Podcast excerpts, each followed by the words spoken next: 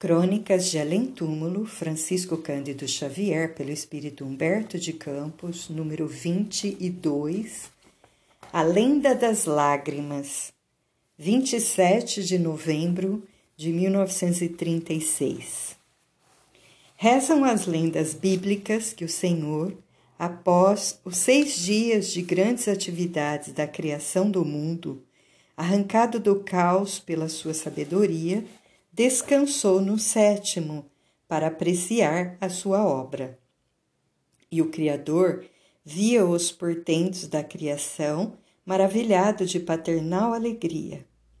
Sobre os mares imensos voejavam as aves alegres, nas florestas espessas desabrochavam flores radiantes de perfumes, enquanto as luzes na imensidade clarificavam as apoteoses da natureza resplandecendo no infinito, para louvar-lhe a glória e lhe exaltar a grandeza.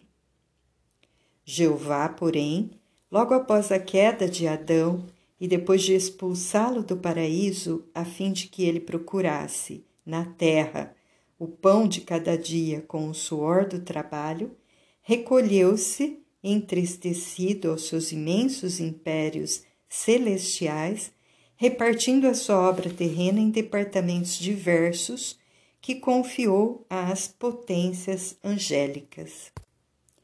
O paraíso fechou-se então para a terra, que se viu insulada no seio do infinito.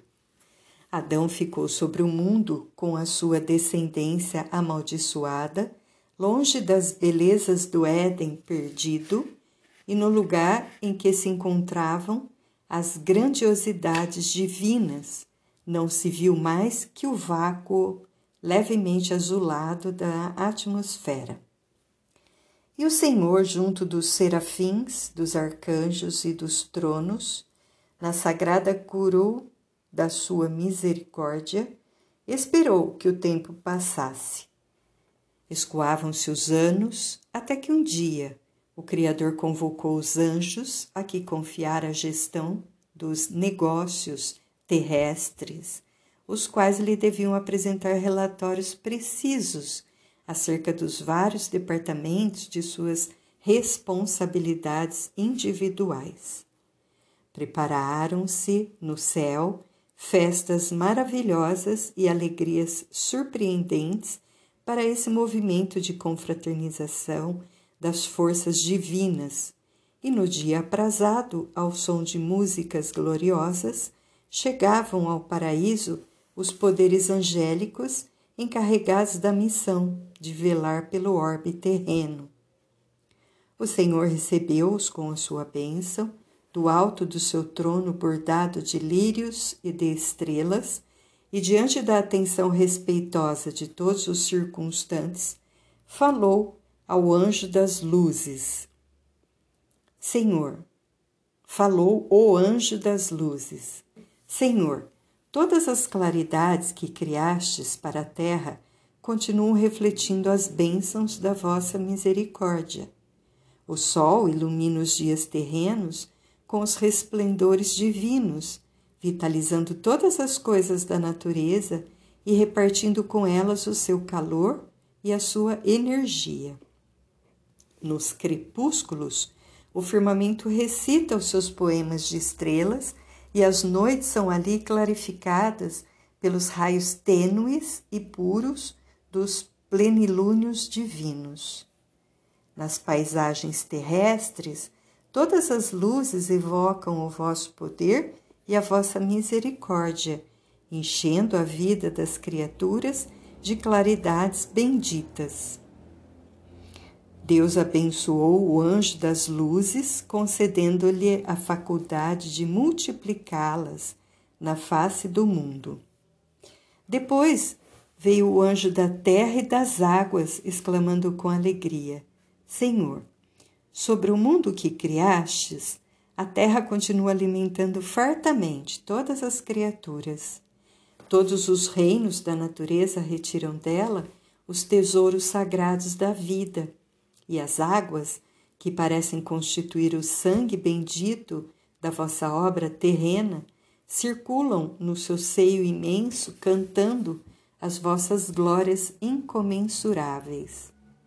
Os mares falam com violência, afirmando o vosso poder soberano, e os regatos macios dizem nos silvedos da vossa piedade e brandura. As terras e as águas do mundo são plenas afirmações da vossa magnífica complacência.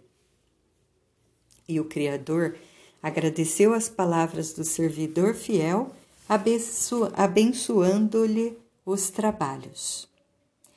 Em seguida falou radiante o anjo, da, o anjo das árvores e das flores. Senhor, a missão que concedestes aos vegetais da terra vem sendo cumprida com sublime dedicação. As árvores oferecem sua sombra, seus frutos e utilidades a todas as criaturas como braços misericordiosos do vosso amor paternal estendidos sobre o solo do planeta. Quando maltratadas, sabem ocultar suas angústias, prestando sempre com abnegação e nobreza o concurso da sua bondade à existência dos homens.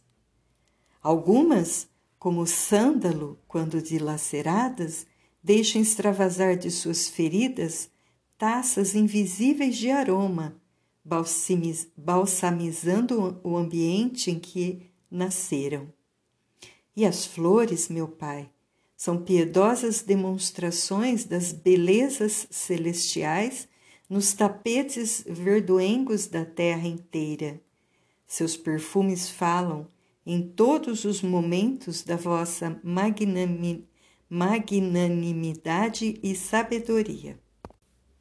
E o Senhor, das culminâncias do seu trono radioso, abençoou o servo fiel facultando-lhe o poder de multiplicar a beleza e as utilidades das árvores e das flores terrestres.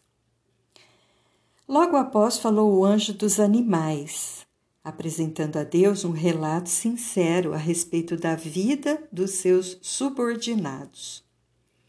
Os animais terrestres, Senhor, sabem respeitar as vossas leis acatar a vossa bondade.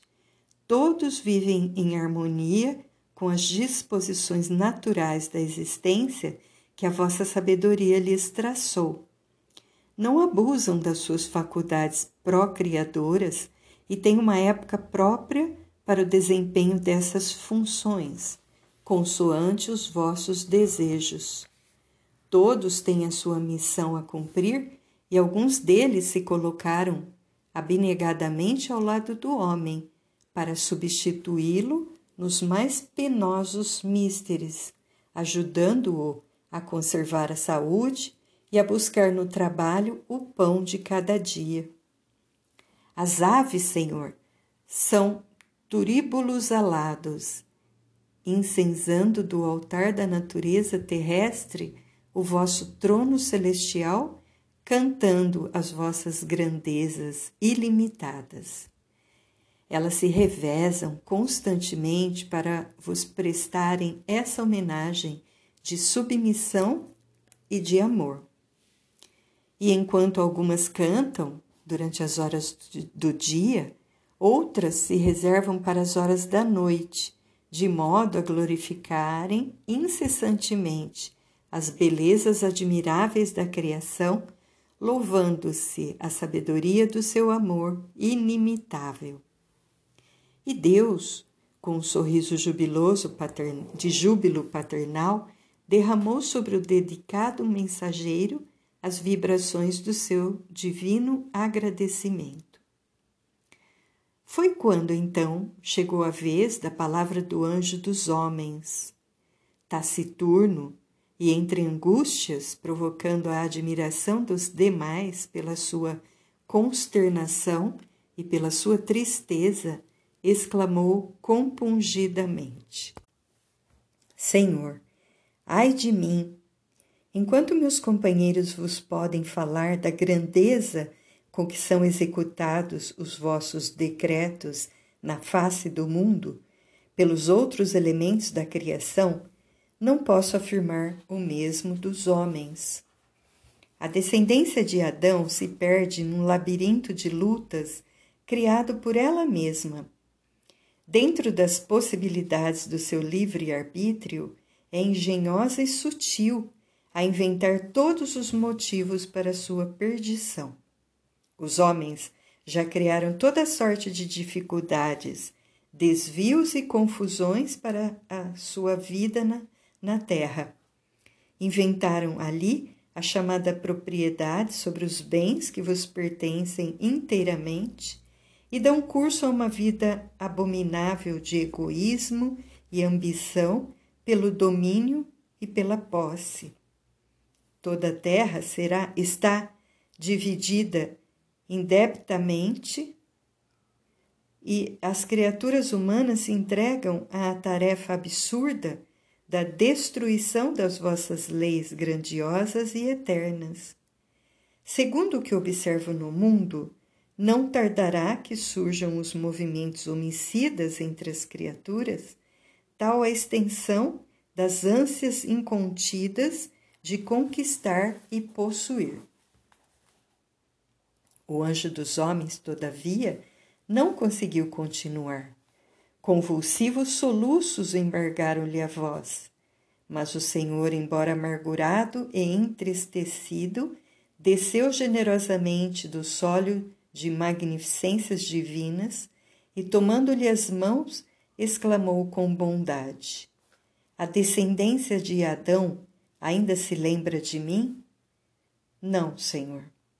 Desgraçadamente os homens vos esqueceram murmurou o anjo com amargura.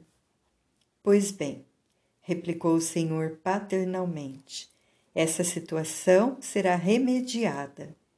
E alçando as mãos generosas, fez nascer ali mesmo no céu um curso de águas cristalinas e, enchendo um cântaro com essas pérolas liquefeitas, entregou ao seu último servidor, exclamando: volta à terra e derrama no coração de seus filhos este licor celeste, a que chamarás de água, de água das lágrimas. Seu gosto tem ressaibos de fel, mas esse elemento terá propriedade de fazer com que os homens me recordem, lembrando-se da minha misericórdia paternal. Se eles sofrem e se desesperam pela posse efêmera das coisas atinentes à vida terrestre, é porque me esqueceram, olvidando a sua origem divina.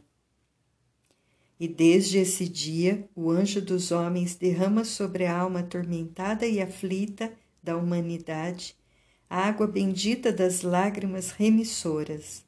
E desde essa hora, cada criatura humana, no momento dos seus prantos e das suas amarguras. Nas dificuldades e nos espinhos do mundo, recorda instintivamente a paternidade de Deus e as alvoradas divinas da vida espiritual.